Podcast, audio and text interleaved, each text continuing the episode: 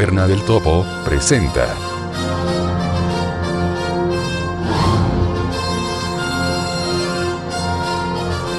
La Biblioteca Subterránea.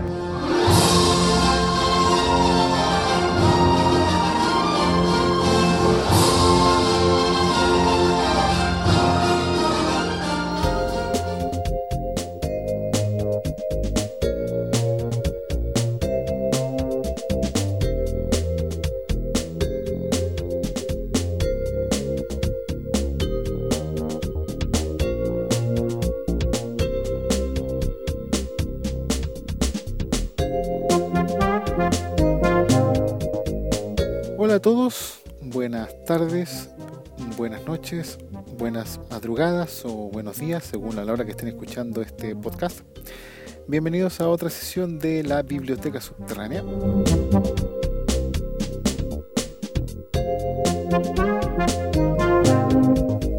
La vez anterior no dije de lo que iba a hablar, así que no tengo que cumplir con ningún requisito o presupuesto. Pero creo que lo que les traigo les va a gustar a los que les gusta la ciencia ficción y a los que les gusta pasar un rato agradable leyendo algún libro.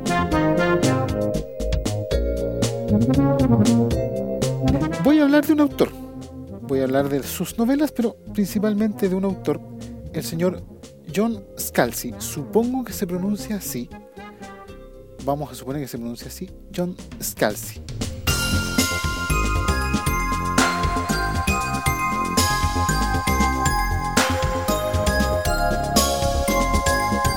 Este autor es un escritor de ciencia ficción de la denominada Space Opera, podríamos decir, aunque tiene también algunos libros relacionados con, en general, eh, temas de, por ejemplo, un primer contacto que no podría ser eventualmente catalogado como Space Opera. John Scalzi es un autor relativamente poco conocido, por lo menos en los círculos, vamos a decirlo así, literarios de Chile, pero que tiene bastante reconocimiento a nivel internacional, en Estados Unidos desde luego. Pero además, él tiene como gracia que participó en el grupo de guionistas como asesor de guiones para la serie Stargate Universe, la tercera serie vinculada al universo de Stargate. Eh, por si es que no lo saben, Stargate es una idea que surge de una película del mismo nombre, Stargate, conocida como Puerta a las Estrellas. Película protagonizada por el señor Kurt Russell y que eh, fue tan exitosa que la verdad es que la película es bastante buena. La novela Stargate también es bastante buena. Fue tan exitosa que eh, salió una serie de televisión y esta serie de televisión nuevamente fue tan exitosa, finalmente duró 10 temporadas, sacó una segunda serie, Stargate Atlantis, y una tercera serie, que esta ya no fue tan exitosa, duró solamente dos temporadas, que se llama Stargate Universe. Esta serie, en el elenco, perdón, en la producción de esta serie participó como asesor el señor John Scalzi.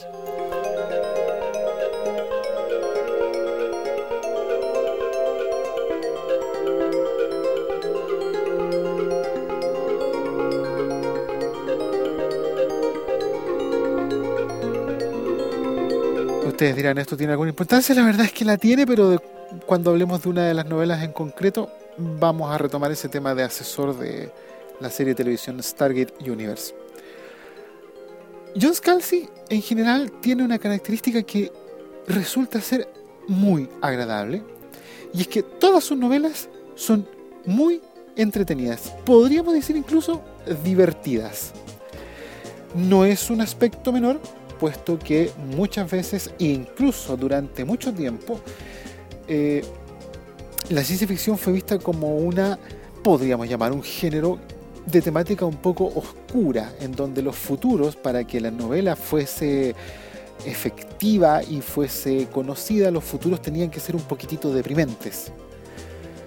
En realidad, no es que los futuros que plantea John Scalzi sean muy buenos, pero la narrativa de este autor hace que sus historias si bien es cierto puede que sean un poco oscuras e incluso algunas deprimentes, están narradas de tal manera que resultan ser incluso, como digo, divertidas.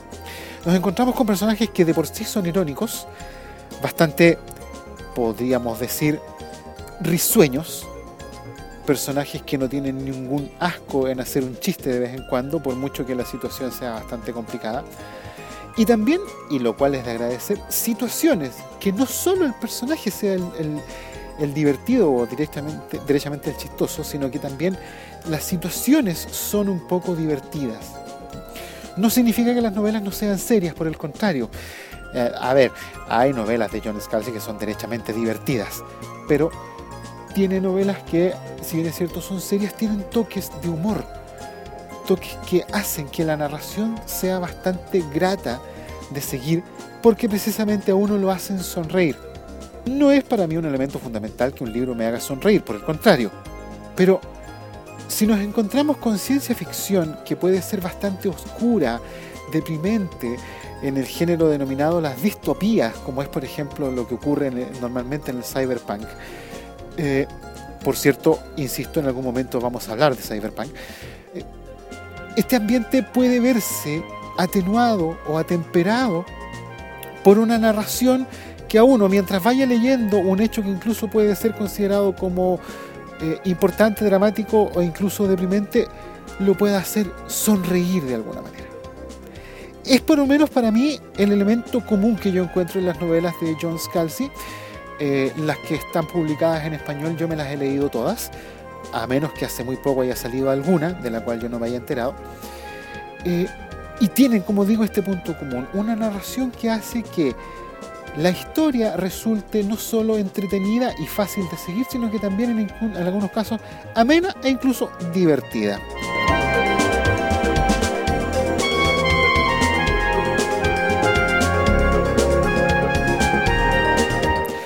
Yo le conozco a John Scalzi ocho novelas, cuatro de las cuales corresponden a una serie o una saga.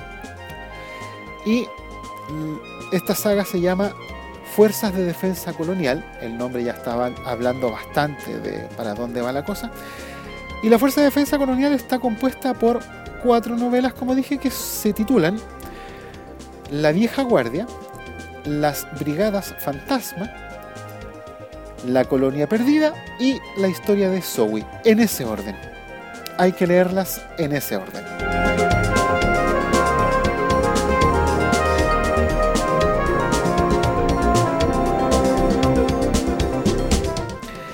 Vamos a hablar de estas novelas, pero además los otros títulos que yo conozco, editados en español, me parece, si la memoria no me falla por Editorial Planeta, serían El Agente de las Estrellas, el visitante inesperado. Uf, se me acaba de ir el título de la siguiente. Ah, El sueño del androide. Y finalmente Red Shears, que es una sola palabra, que de la que espero hablar al final de esta edición. La verdad es que yo como voy medianamente improvisando mientras realizo esta biblioteca subterránea, no estoy seguro de cuánto va a durar este, esta sesión. Pero si en algún momento determinado me doy cuenta que ha pasado mucho tiempo, la voy a dividir en dos y van a escuchar en esta edición, la que están escuchando en este momento, solo la mitad. Puede que no, porque no quiero tampoco hacer mucho spoiler de las novelas de John Scalzi, pero a medida que vayamos hablando, vamos a ver qué se da, porque finalmente no estamos hablando de una o unas novelas, sino que estamos hablando de ocho, claro. Hablé de un grupo bastante extenso de novelas, como es el caso de los libros de Percy Jackson, de los libros del señor Rick Riordan. Em, pero esta era una trama en general que obedecía a una sola idea, y estas son varias ideas. Bueno, vamos a comenzar. Voy a comenzar con la primera novela que este señor, John Scalzi, escribió. Se llama El agente de las estrellas. Él lo dice en el prólogo de esta novela, dice que es la novela que él escribió para ver si es que lo hacía bien como escritor. No voy a decirles qué es lo que pasó con esta novela, pero en pocas palabras, decidió lanzar una edición definitiva más o menos por allá, por el año 2012-2013, si la memoria no me falla. ¿Cuál es la trama de La Gente de las Estrellas? El Agente de las Estrellas es un agente artístico, Thomas, no me acuerdo el, el apellido, la verdad, me pido mil disculpas, eh, me las leí hace un tiempo. Este agente es un agente de actores, agente de los actores de Hollywood.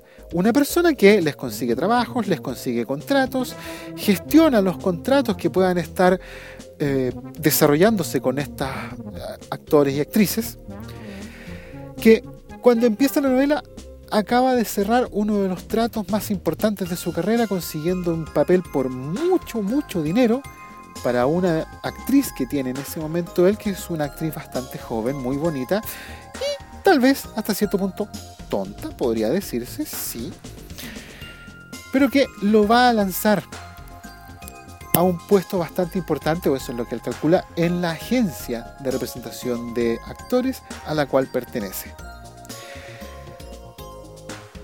Una vez cerrado este trato, el presidente o el director de esta agencia lo contacta y le dice que tiene un importantísimo desafío para él como agente. Y este desafío es, agárrense, hacer que la raza humana pueda acoger a una serie, perdón, a una especie de alienígenas que quieren tomar contacto con nosotros. En principio esto ya es un desafío bastante potente, porque finalmente se trata de una especie alienígena, pero el problema es que estos alienígenas parecen, eh, dicho en términos simples, un montón de moco maloliente. Son seres viscosos, que no tienen una forma propiamente tal definida, pero que para peor tienen un olor horrible. Entonces es un verdadero desafío al que se enfrenta este agente. Hay una explicación por la cual estos extraterrestres prefirieron acercarse a una agencia de actores, a una agencia de espectáculos, y no, por ejemplo, a los líderes mundiales, eso bien explicado no se los voy a decir. Pero la verdad es que en el curso de la novela todo calza, todo cuadra, todo parece estar bien enraizado y terminamos con una trama realmente, en mi opinión, cuadradita. Hay metido una serie de personajes bastante especiales, uno de los cuales es precisamente el alienígena con el que el protagonista de nuestra historia toma contacto. Bastante divertido en algunos comentarios. Pero la verdad es que lo singular de esta, de esta novela, entre muchas otras cosas, para mí son dos elementos que resultan ser bastante claves. Primero, es que el, el autor nos va mostrando en el curso de la novela cómo es este mundo de la representación de actores y actrices. Puede que haya una parte que sea inventada, pero la verdad es que el elemento de realismo que a mí me da la impresión de que existe es patente. No hizo un esfuerzo de inventiva solamente el autor. No, a mí me da la impresión, por lo menos desde mi punto de vista muy particular, que él hizo una investigación o de alguna manera también conoció este medio, puesto que queda claro que hay un conocimiento real de, por ejemplo, cómo se gestionan algunos contratos, por ejemplo, entre los actores y la producción de, por ejemplo, una serie de televisión. Y el segundo elemento que llama también bastante la atención es que estos extraterrestres, los Yeraj, para peor tienen un nombre extraño, los Yeraj tienen un concepto de la ética y la moral que a lo largo de algunas descripciones queda claro que es muy, muy por sobre el que la propia raza humana tiene sobre los conceptos de ética moral.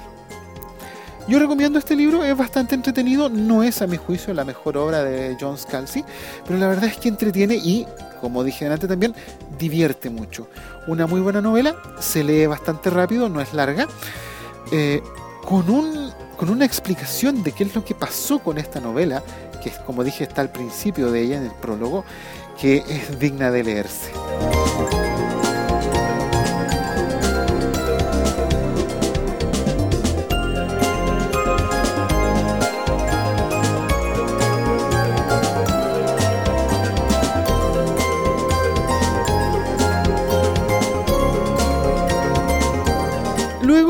La siguiente novela de la que quiero hablar del señor John Scalzi es El visitante inesperado. El visitante inesperado es una readaptación en términos más o menos libres que él hace de otra novela.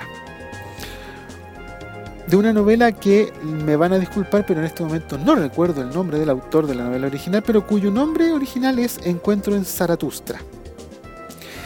¿De qué se trata el, visitante inesperado? El visitante inesperado es la historia de un prospector minero que se encuentra en un planeta en, el que este prospector realiza búsquedas de minerales y si encuentra alguna beta de mineral valioso, él lo comunica a una enorme empresa minera colonial, pero que es una empresa privada, para que la explote y él se lleve un porcentaje de las ganancias, en principio estimadas, que pueda tener esta beta de mineral.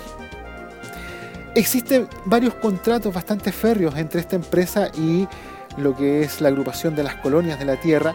No se puede o, se tiene que tratar de alterar lo menos posible el medio ambiente, se tienen que proteger especies nativas, etcétera, etcétera, etcétera.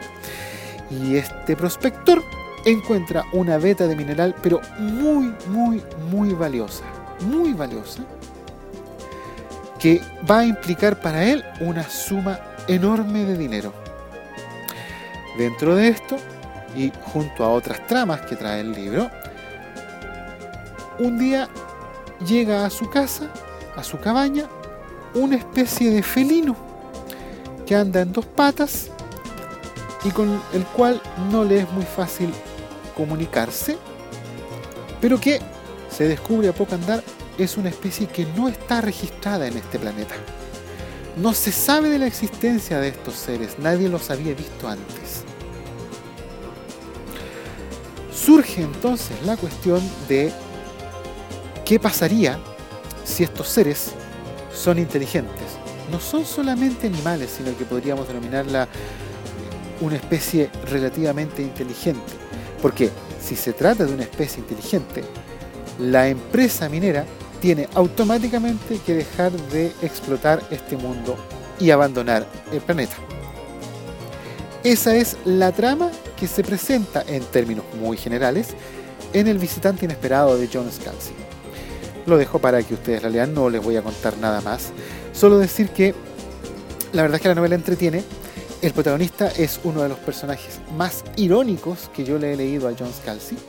Es un tipo que no es que no tenga moral, pero la tiene bastante retorcida, que en principio da la impresión de que solamente se eh, interesa por su propio beneficio, que no tiene nada más en la cabeza que las ganancias que puede obtener de haber descubierto esta beta de mineral tan valiosa. Un tipo con bastante pocos escrúpulos, pero que desde luego va denotando que no es tan así en el curso del libro. Finalmente uno se encariña mucho con el protagonista.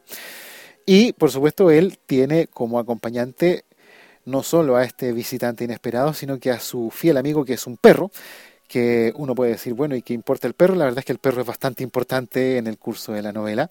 Un personaje más es el perro.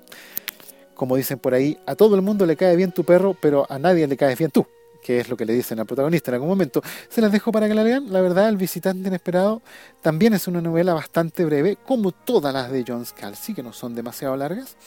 Muy entretenida, muy divertida también en algunos puntos, y también plantea temas importantes, como es por, por ejemplo la exclusión o la anulación de lo que podríamos denominar especies originarias. Tema que la literatura ha tocado en otros momentos, como es por ejemplo el tema de lo que ocurre con los eh, aborígenes del continente americano frente a la expansión británica, portuguesa o española. Toca en alguna medida esos temas sin decirlo abiertamente, pero es una preocupación que, como dije, estaba muy presente en la novela, en la novela original que se llama, insisto, Encuentro en Zaratustra.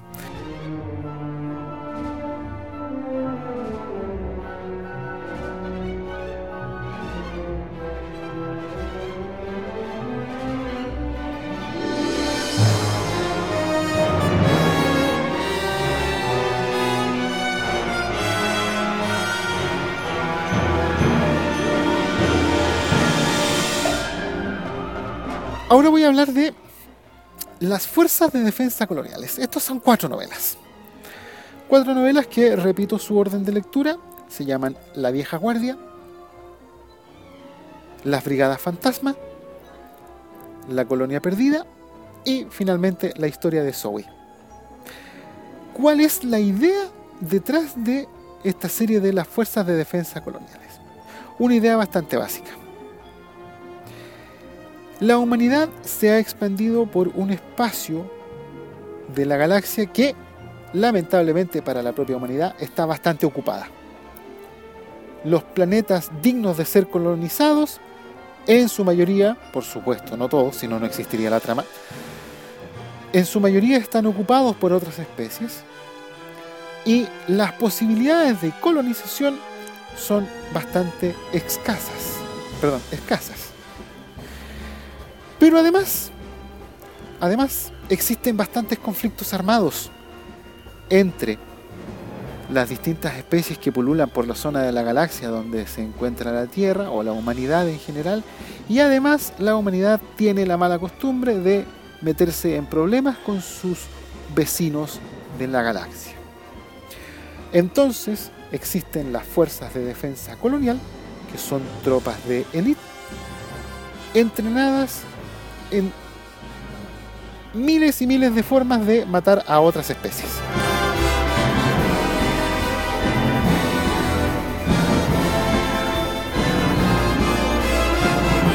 Va mucho más allá. Hay muchas otras cosas involucradas en la trama de Fuerzas de Defensa Colonial.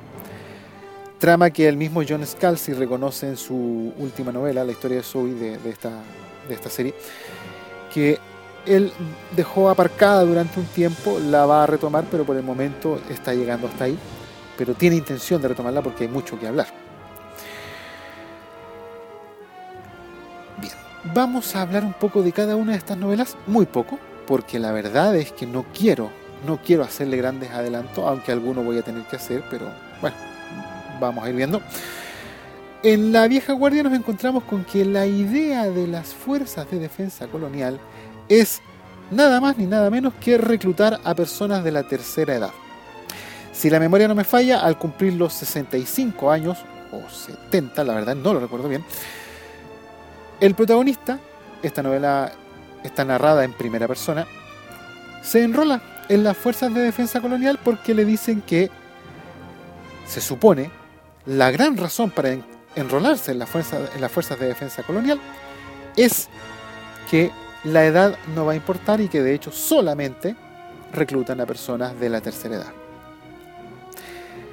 Vemos, y no les voy a contar cómo, al protagonista que luego de, entre comillas, y solo entre comillas, recuperar la juventud, se somete a un durísimo entrenamiento que en algunos aspectos recuerda Tropas del Espacio de Robert Heinlein, novela que recomiendo que lean. Eh, algún día vamos a hablar de Robert Heinlein, que amerita.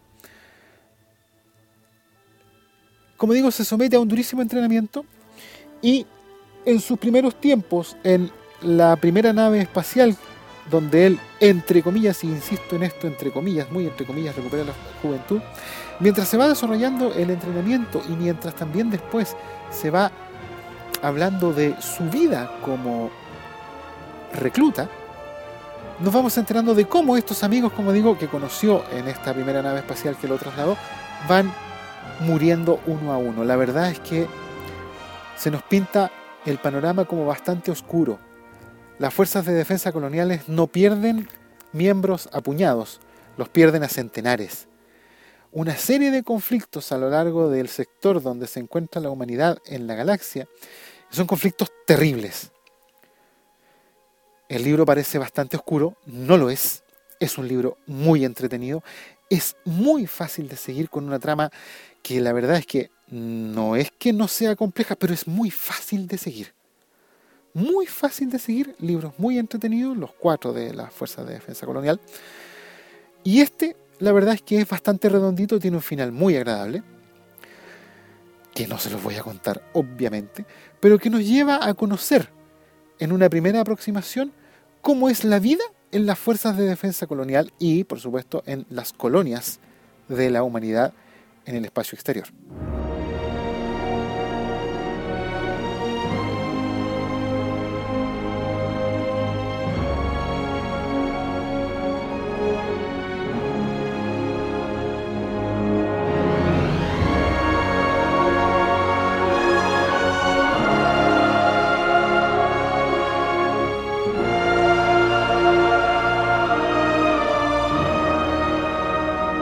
El segundo libro, Las Brigadas Fantasma, nos toca varios temas que son bastante interesantes de leer, aunque algunos son un poco espeluznantes. Este libro ya es más serio. Tiene algunos toques de humor, sí, pero es bastante más serio. La Brigada Fantasma no es un nombre al azar que reciben algunas, algunos comandos de las Fuerzas de Defensa Colonial, sino que les dicen así porque los miembros de la Brigada Fantasma son cuerpos que, cuyo ADN ha sido tomado de personas muertas. Estos cuerpos son entrenados, se les implanta un microcomputador en la cabeza y son entrenados, pero para ser los mejores soldados de todas las fuerzas de defensa colonial, pero en realidad se trata de niños. Son niños que cuando mucho van a trabajar 10 años como tropas de élite o de élite y después son soltados, si ellos quieren, a la vida civil. La verdad es que, según se explica, prácticamente ninguno de ellos lo quiere porque no conocen nuestra forma de vida. Pero además, la trama de esta novela, además de mostrarnos esto, y la verdad es que es bastante descarnado el relato de cómo se va generando el adiestramiento de la Brigada Fantasma, además de esto nos encontramos con una trama de un científico humano que se transforma en un traidor, va a vender al sistema de colonización humano para que sea básicamente destruido por alienígenas, entre comillas, también es bastante especial, entre comillas, hostiles a la raza humana. Esa es en términos impresionantemente simples la trama de la Brigada Fantasma. Una novela bastante más oscura que la primera. Está narrada en tercera persona. Y aquí no nos encontramos con mucho humor. Hay un poco en algunos personajes que no son los protagonistas. Porque la novela, la verdad es que toca temas muy oscuros. ¿Hasta dónde se puede llegar? ¿Qué clase de atrocidades se pueden llegar a cometer para defender a la raza humana? La novela lo toca bastante toca hasta dónde puede llegar el entrenamiento de un soldado a tal punto de que obedece ciegamente las órdenes que se le entregan. Y la verdad es que es ciegamente porque en el caso de la Brigada Fantasma, como son niños, al final solo son niños, no tienen otra opción. Una novela muy buena, yo la verdad es que me la he leído varias veces, muy buena, muy recomendable.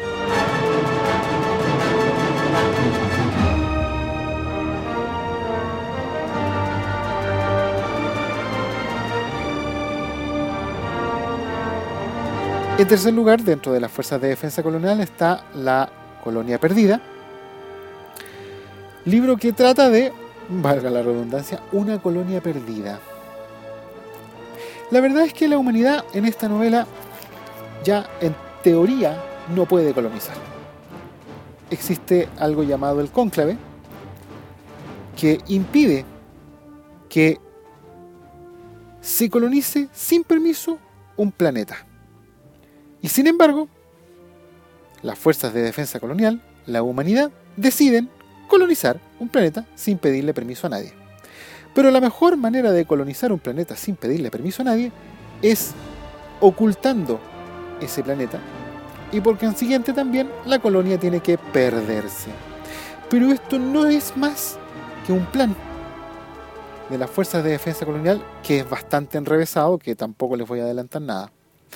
Nuevamente nos encontramos con bastante humor, por decirlo de alguna manera, una novela muy entretenida, irónica en varios puntos, con personajes que ya habíamos conocido de novelas anteriores, bastante grato, una, un relato muy grato, perdón, una novela muy ágil, muy entretenida, con puntos bastante tremendos de cómo se podría dar el caso de una colonización fraudulenta, por llamarlo de alguna manera, con colonización escondidas, pero además de cómo tienen que vivir las personas cuando están metidas en un esfuerzo de colonización.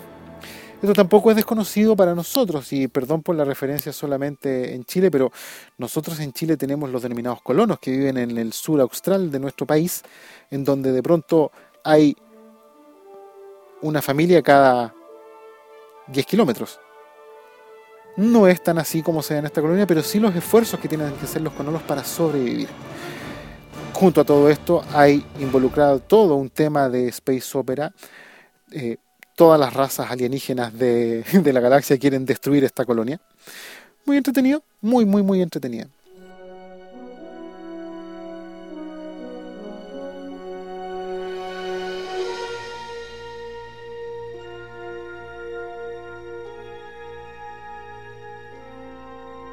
Y finalmente, dentro de las fuerzas de defensa colonial está la historia de Zoe. Zoe es una niña pequeña, en esta altura adolescente, a la que conocimos en algunos libros anteriores, pero que ahora nos cuenta desde su perspectiva cómo ocurren los acontecimientos en el desarrollo de la historia de la colonia perdida. En otras palabras, nos cuentan desde el punto de vista de una adolescente cómo ocurrieron las cosas que nos habían contado en la colonia perdida. No es volver a leer la misma historia. En, términos amplios sí lo es. Pero la verdad es que el autor, de una manera, según mi opinión, bastante magistral, se las arregla para contarnos la misma historia y distinta.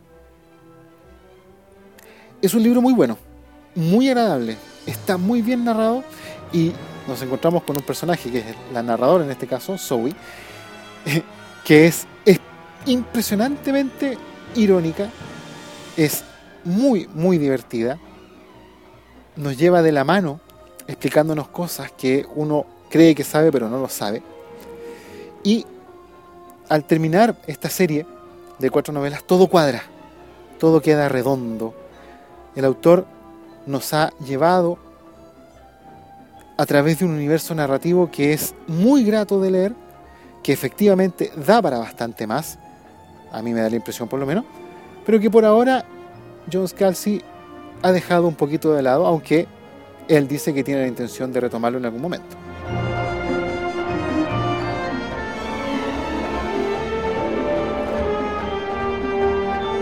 Me están quedando dos novelas de las que también creo que voy a alcanzar a hablar en este momento, en esta sesión de esta biblioteca subterránea.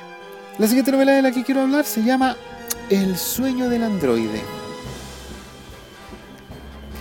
Para los que sepan de literatura, o incluso para los que no saben tanto, pero que algo han escuchado, existe una novela del señor Philip K. Dick llamada Sueñan los androides con ovejas eléctricas. Novela que fue tomada por el señor Riddle Scott y se transformó en la extraordinaria y fantástica película llamada Blade Runner. John Scalzi tituló su novela El sueño del androide porque el sueño del androide es un tipo de oveja por ahí se explica en el curso de la novela que recibe el nombre de sueño del androide, esta raza de ovejas se llama sueño del androide, como referencia literaria a una novela de la que nadie se acuerda.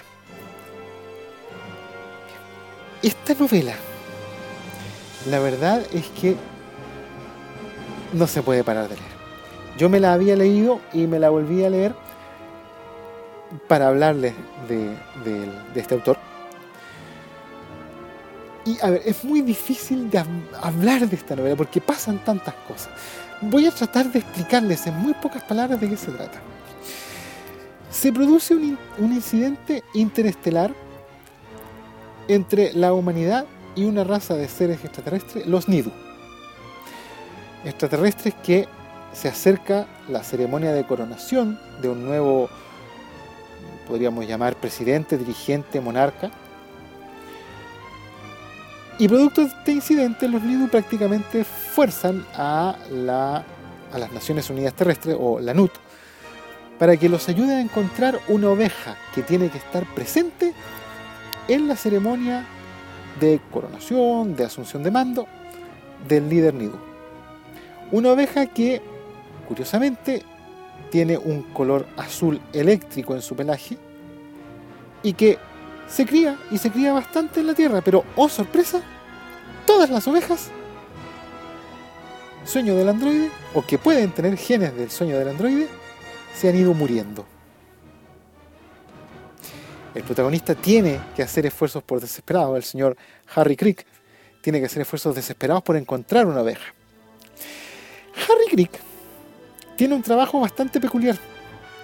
Es el encargado de entregar malas noticias a los extraterrestres que están residiendo en la Tierra. Cuando nosotros conocemos a Harry Crick, por ejemplo, le está entregando una mala noticia que a un extraterrestre donde le dicen que el visado de su pareja no fue autorizado que parece ser una noticia bastante normal y corriente, pero que tiene connotaciones tan malas que el pobre alienígena termina llorando. No les voy a contar porque la verdad es que es divertidísimo. Y esto es lo que hace difícil la verdad de esta novela, porque es una novela realmente divertida. Tiene momentos bastante dramáticos, tiene momentos eh, tensos, pero es una novela extraordinariamente divertida. Si ustedes leyeran primer capítulo de esta novela, yo cuando estaba revisando esta novela, primero la estaba revisando, me la terminé leyendo completa, pero estaba revisándola primero, y me leí el primer capítulo. Y mi mujer, que estaba al lado mío en un momento determinado, me preguntó, pero ¿de qué te estás riendo? Es un... A ver, un individuo genera este incidente interestelar simple y sencillamente a base de pedos. No les voy a explicar nada más, pero es impresionante. Yo no paré de reírme. Hay cosas importantes en este primer capítulo, hay que leerlo con atención, pero de verdad que no es fácil aguantarse la risa, por el contrario. Pero eso no es todo, la novela continúa y continúa con, con cuestiones sumamente divertidas. Por ejemplo, detrás de los esfuerzos de Harry Crick por encontrar la oveja sueño del androide, hay unos mercenarios bastante mm, especiales, podríamos decir, están los propios Nidu, hay una facción Nidu que no quiere que se realice la ceremonia, están también detrás de ellos la, eh, y no es broma, la iglesia del Cordero evolucionado, que es la única iglesia que sabe que su profeta es un mentiroso, que es un timador, porque finalmente todo el mundo sabe que el profeta de la iglesia del Cordero evolucionado se inventó todo lo que dicen sus profecías porque estaba tratando de embarcar a una mujer que eh, le iba pasando dinero poco a poco. Eh, es, una, es una novela muy, muy especial. Y metido entre todo esto, además para darle otro toque de sabor a la novela, hay una inteligencia artificial que está tratando de hacer algunas averiguaciones respecto de qué es lo que está pasando y por qué no se pueden encontrar los genes de la oveja sueño del androide. He dicho durante toda esta sesión que las novelas de John Scalzi son absolutamente recomendables y esta tal vez la que más. Es una novela divertida, es una novela entretenidísima, eh, tiene momentos también bastante dramáticos y bastante tensos, pero es una novela muy divertida. Harry Crick es un individuo simple y sencillamente genial que sabe cómo salir de las situaciones más espeluznantes. Hay una parte en un centro comercial en donde van a jugar alguna especie, una especie de básquetbol con una dama que los va a ayudar con el tema de la oveja esa es otra historia, eh, en donde los están a punto de matar a los dos varias veces y él se las arregla. Muy entretenida, es muy ágil, yo la recomiendo, se van a reír, acuérdense de mí, se van a reír mucho con esta novela porque la verdad es que es muy divertida, siendo seria también.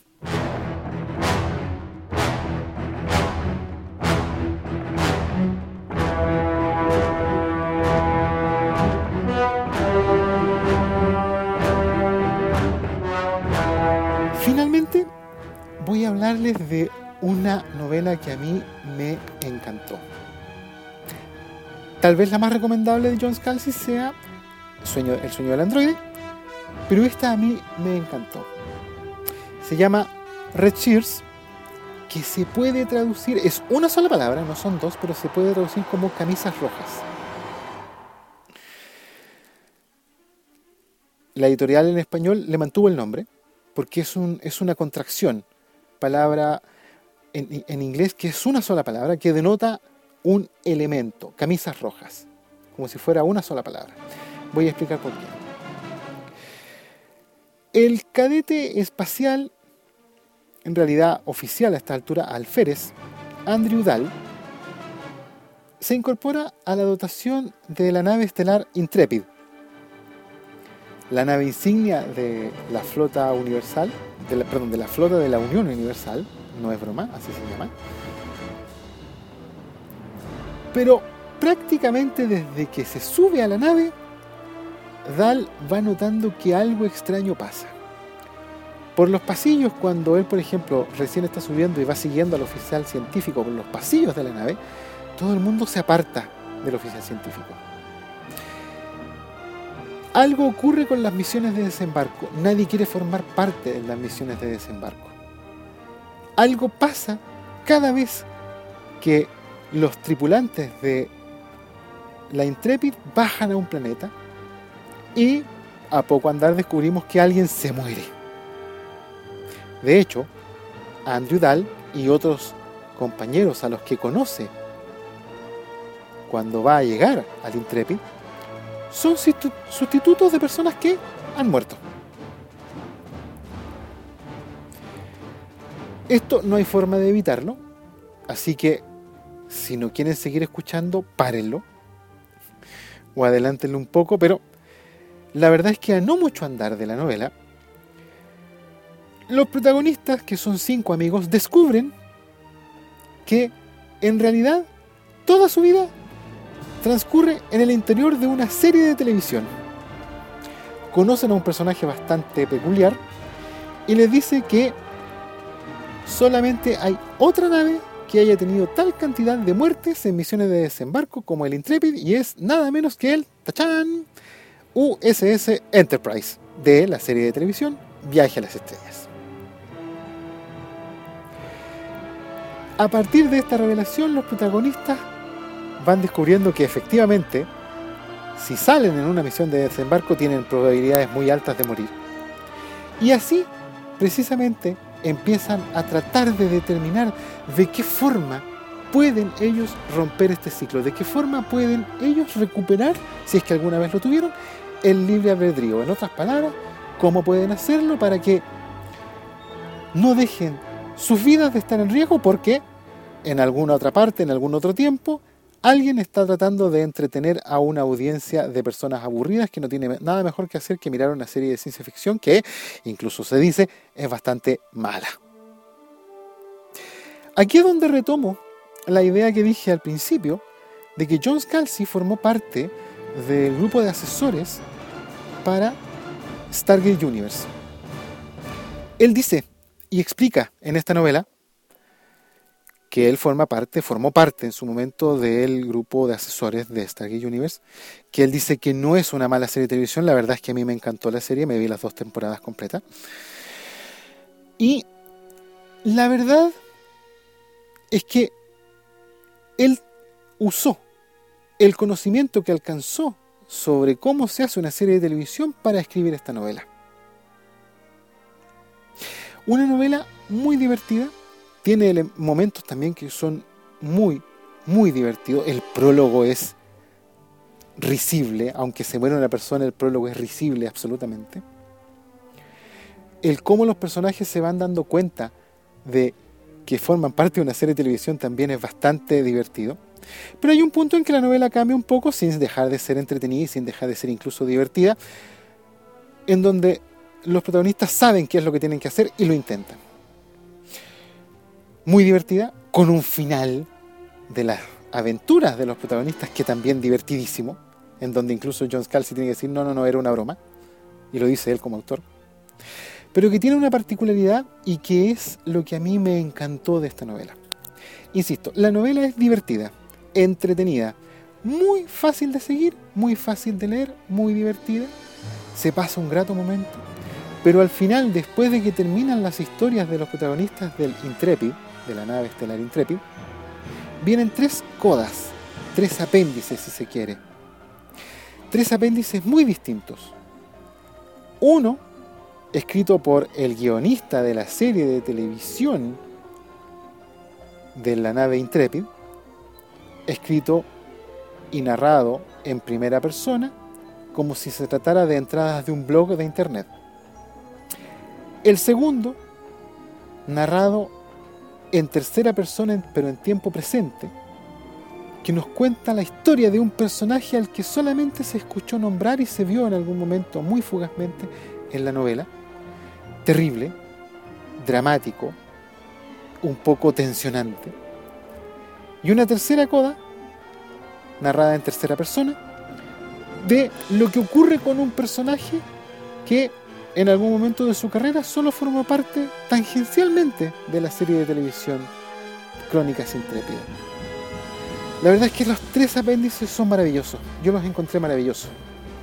Ahora, antes que se me olvide, ¿por qué camisa roja? Precisamente por Viaje a las Estrellas. La serie original de Viaje a las Estrellas, los comandantes tenían poleras o camisas amarillas, los médicos azules y la gente de seguridad e ingeniería tenía camisas rojas. Y normalmente cuando el capitán Kirk, el doctor McCoy y el señor Spock bajaban a un planeta, los acompañaba personal de seguridad que vestía camisas rojas y estos eran los primeros en morir, como para que la gente entendiera que el capítulo iba en serio. Bueno, retomando, las tres codas, las tres codas, los tres apéndices que tiene el libro, a mí me encantaron. Son de una, de una de un contenido narrativo realmente enorme. Yo no podía dejar de leer esta novela, me la, releí hace poco, cuando estaba preparando lo que iba a decir en esta edición de la Biblioteca Subterránea. Las tres cosas son hermosas desde su peculiar perspectiva, pero la tercera, la última, es realmente maravillosa. Realmente maravillosa. Yo recomiendo especialmente esta novela. La que creo que es más recomendable es Sueño del Androide, de verdad. Pero esta la recomiendo especialmente. Red Sears es una novela muy, muy completa porque gracias a estas tres codas, a estos tres apéndices que vienen al final, uno se encuentra con absolutamente de todo, en donde el autor nos muestra que a pesar de ser un autor que es muy entretenido y que incluso cómico, nos puede contar historias de una potencia humana realmente enorme.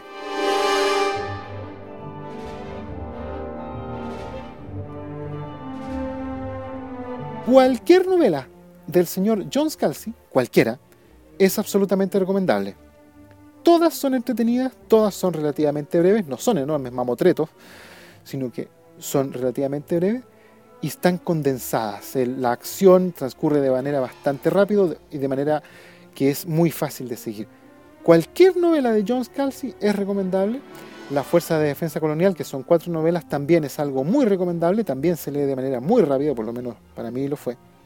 Así que háganme caso, disfruten de las novelas del señor John Scalzi.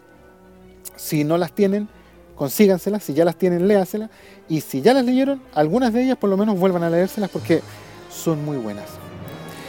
Una vez más, no tengo idea de qué es lo que vamos a hablar para la próxima edición de la Biblioteca Subterránea, puede que hablemos de Cyberpunk o puede que en una de esas con Blasking hagamos un proyecto del cual los dos queremos hacer algo en conjunto, no estoy seguro todavía, pero ya veremos qué es lo que sale para la próxima edición, de verdad no lo tengo claro. Puede que también incluso hable de alguna novelita de fantasía, vamos, a lo mejor, a lo mejor no sé, de verdad que no lo sé, pero puede que abandonemos un poco la ciencia ficción y hablemos de fantasía. Es posible, es una de las posibilidades que ahora mismo estoy empezando a manejar. Bien, nos vemos en una próxima edición y que se encuentren muy bien.